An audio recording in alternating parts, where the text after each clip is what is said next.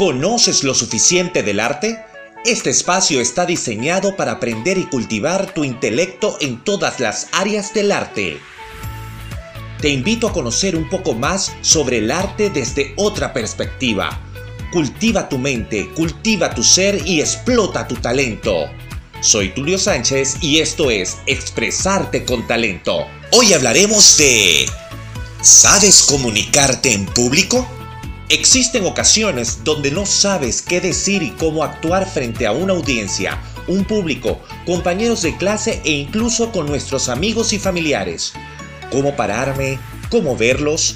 ¿Cómo moverme? Si es una videoconferencia, ¿debo mirar a la cámara? ¿Qué debo decir?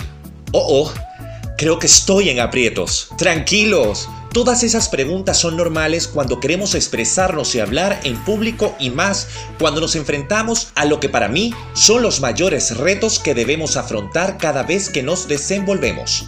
Reto número 1. Pánico escénico. Es normal que cada vez que vemos a muchas personas y nos toca hablar y expresar una idea, nos dé pánico. La manera de manejarlo es simple. Solo enfréntalo.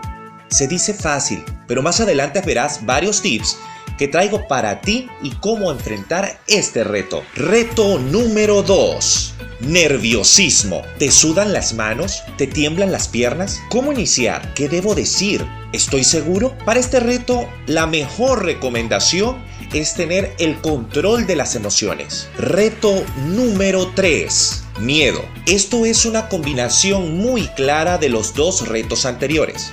Es normal sentir miedo y puedes apoyarte de él para impulsarte a desenvolverte al momento de expresar tu idea. La palabra que traigo para ti es vencer. El día que no sientas miedo, solo te puedo decir que venciste. En este primer podcast solo hablaremos de ciertos tips que traemos para ti para manejar el miedo escénico. Tip número 1 Respiración consciente. Esto es sencillo. Todos los días debemos activarnos y concentrarnos en nuestra respiración. Esto permitirá eliminar toxinas, oxigenar el cuerpo, deshacerte del estrés y lograrás proyectar tu voz, mayor claridad mental y dominio emocional. Tip número 2. Vocalización. La mejor forma de vocalización es con las vocales. U, O, E, I, E, A, O, U. Sencillo, ¿no? Con una vez al día que la realices, te permitirá desarrollar un tono y un timbre de voz más a menos, logrando proyectar la voz, hablar más claro, por más tiempo, sin tener fatiga en la garganta. A ver, a ver, vamos a practicarlos. U, E, A, O. Sencillo, ¿no? Ahora, inténtalo tú. Vamos, tú puedes.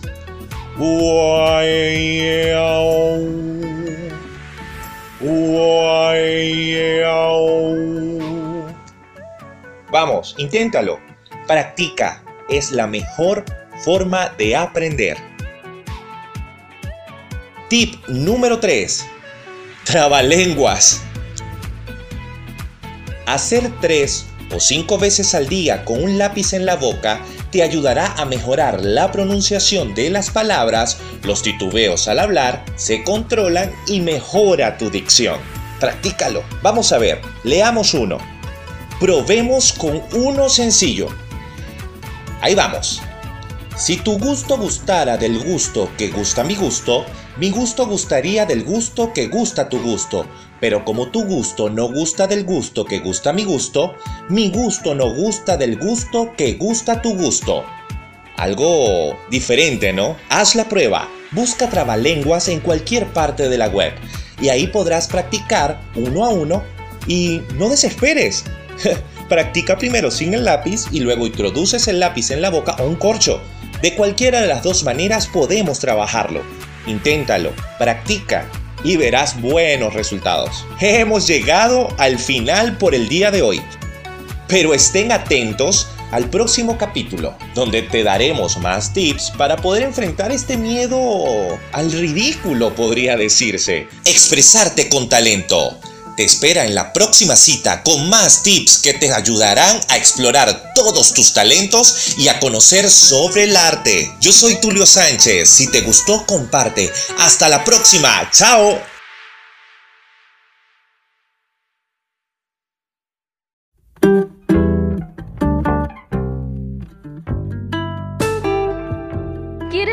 ¿Quieres impulsar tu empresa o tu marca personal en las redes sociales pero no sabes cómo? Yo soy Emily Peñaranda y hoy en este primer capítulo de cómo crecer en Instagram te daré tres consejos básicos para que te impulses en una de las plataformas más populares del momento. Consejo número 1. Usa un nombre de usuario original pero sencillo y fácil de recordar. Evita combinar palabras en inglés y español, pues los panas o posibles clientes no te van a ubicar. Por ejemplo, si tu negocio es de pequeños y además da la casualidad de que eres gocho, un nombre de usuario como Toches Pequeños te hará visible y llamativo, sobre todo para el público andino. Consejo número 2. Sube fotos de muy buena calidad. En el caso de que seas empresa, sube fotos donde tus productos se aprecian con un detalle bien nene. Ahora, si lo que quieres es impulsar tu marca personal o eres influencer, con mayor razón debes publicar fotos llamativas. Esto lo puedes lograr con aplicaciones para editar fotos, de las cuales hablaremos en otro capítulo. Por último, ten muy en cuenta Instagram es un poco cuadrado y si tus fotos no lo son, te las va a recortar porque con bajarles la calidad no es suficiente. Consejo número 3. Este quizás sea uno de los más complicados y... Se trata de ser constante. Así es, ya lo hemos escuchado mucho por ahí. La constancia lo es todo.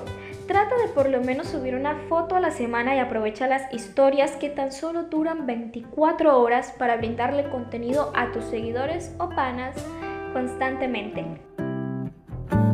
Bueno amigos, el episodio de hoy. Espero pongan estos tres consejos básicos en práctica.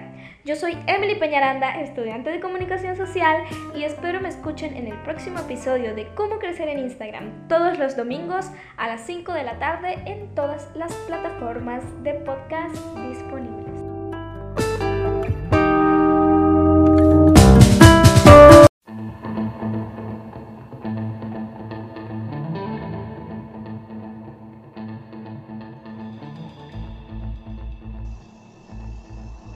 Da gusto poder compartir con ustedes a través de este medio de comunicación.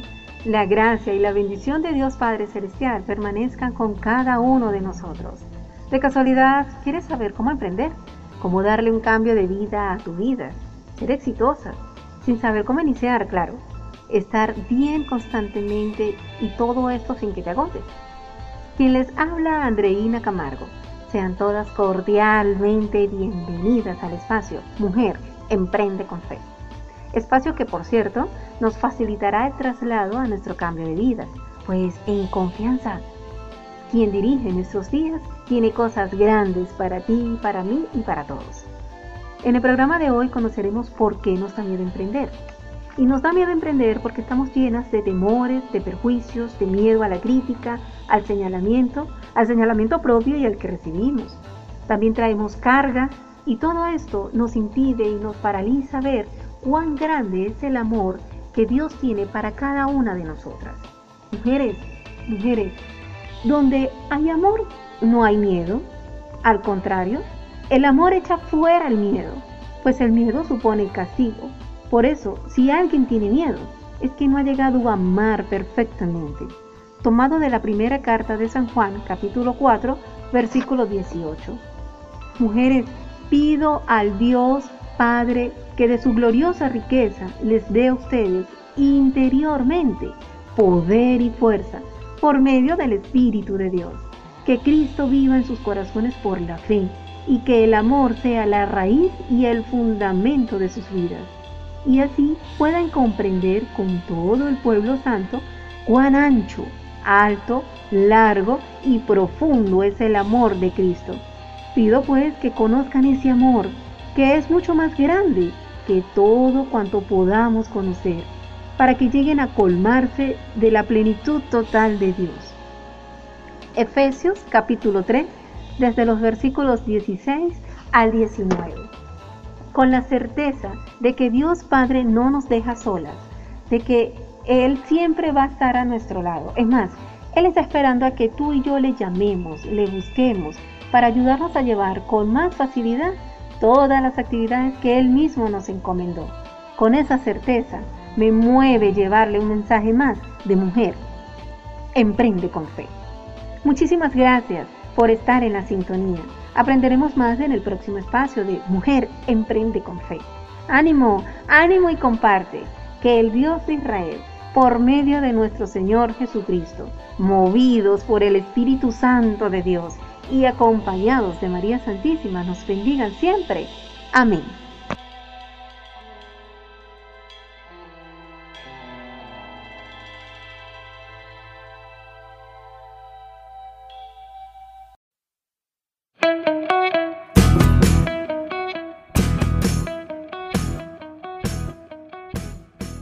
¿Sueñas con un parto respetado y consciente? Quédate y te diré cómo en este primer capítulo. Yo soy María José Moncada y esto es Amor por el Nacimiento. Comenzamos. El parto respetado es un evento fisiológico y natural donde se toman en cuenta los aspectos físicos, psicológicos y emocionales de la gestante. Esto lo vamos a hablar con Rubelín Guerra, quien es educadora prenatal y formada por Aurora Madre, con 12 años de experiencia en su labor. Batería de preguntas. Pregunta número 1. ¿Cuándo se puede decir que un parto es respetado? Un saludo cordial a todas las personas que nos escuchan. Y bueno, podemos decir que un parto es respetado cuando se toma en cuenta las decisiones de la madre, cuando la madre ha recibido educación, se ha informado, es decir, respetamos el derecho a la información y una educación de calidad en la gestante para que tome decisiones en base a un consentimiento informado. Y bien puede ser un parto vaginal o una cesárea necesaria o electiva porque la madre lo requiere y siempre va a ser pues un parto o cesárea respetada. Pregunta número 2. ¿Qué beneficios ofrece para la madre y el bebé un parto respetado? Los beneficios que ofrece es que toma en cuenta mm, los deseos de la mamá como son el hacer el apego oportuno, el contacto piel con piel y recibir lactancia desde la primera hora de vida para respetar los beneficios de la hora dorada. Todo esto influye en el respeto a los vínculos, así como a la vida misma que se está asumando, que está naciendo en ese momento, bien sea por vía vaginal o por una intervención quirúrgica como lo es la cesárea. Eh, tercera pregunta. ¿Algún consejo para la mujer embarazada que desea tener un parto respetado? Que accedan a talleres de formación prenatal, que se informen, que sean autodidactas, que hagan lecturas, eh, que tomen en cuenta las leyes vigentes en el país donde van a parir o donde le van a realizar su cesárea, que no tengan miedo al parto natural, porque sí podemos parir de una forma consciente y armónica. Un honor tener hoy a Rubelín Guerra, dejándonos un poquito de su conocimiento. Eh, la encontramos en Instagram, Aquajin con Rube. Y bueno, ella fue nuestra invitada por hoy. Gracias por tu tiempo. Gracias a ustedes por invitarme. Agradecida. Amor por el nacimiento. El podcast para los que quieren un parto respetado si les gustó, por favor, compartan el contenido. Chao, hasta la próxima semana.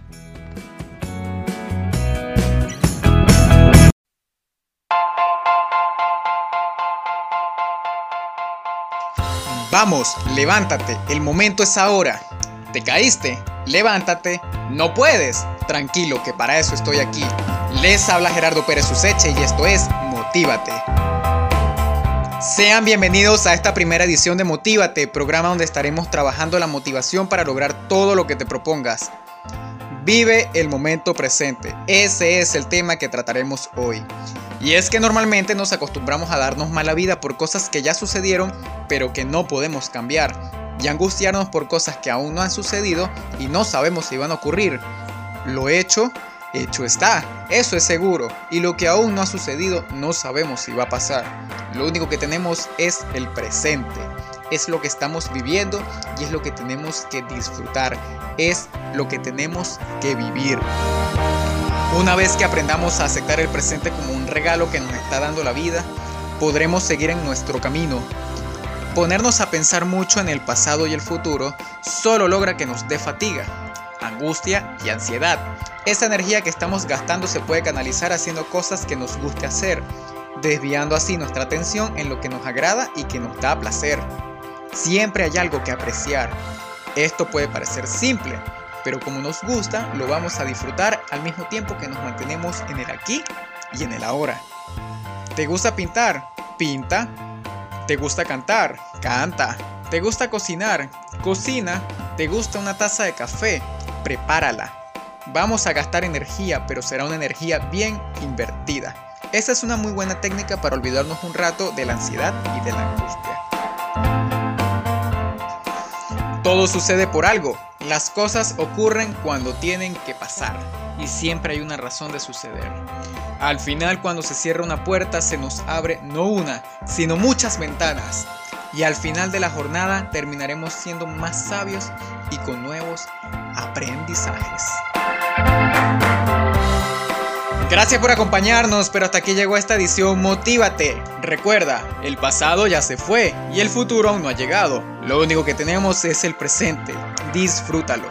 Yo soy Gerardo Pérez Useche y nos vemos en una próxima entrega. Chao, chao.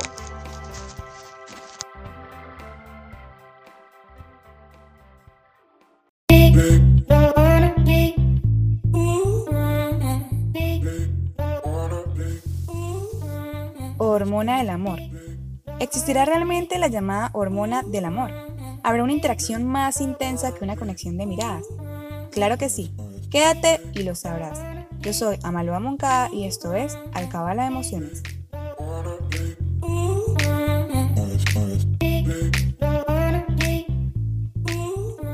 Bien sabemos que nuestras emociones son las responsables de mover nuestra vida, que nos impulsan a realizar una acción.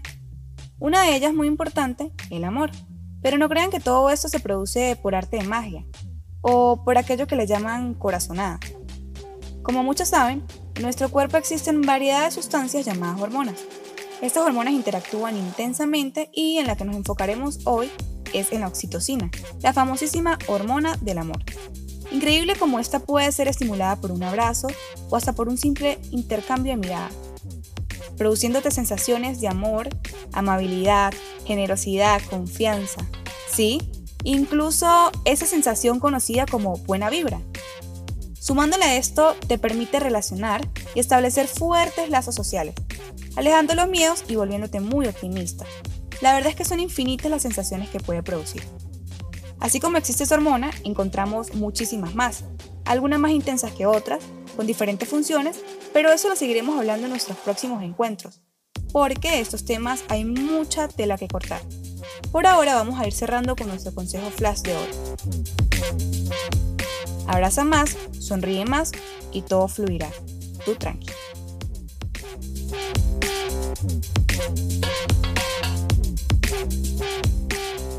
Y así terminamos por hoy nuestra primera entrega en Alcabala de Emociones, el podcast para los amantes de una mente saludable. Yo soy Amalua Moncada. Si les gustó, por favor, compartan el contenido. Chao, chao. Hasta la próxima semana.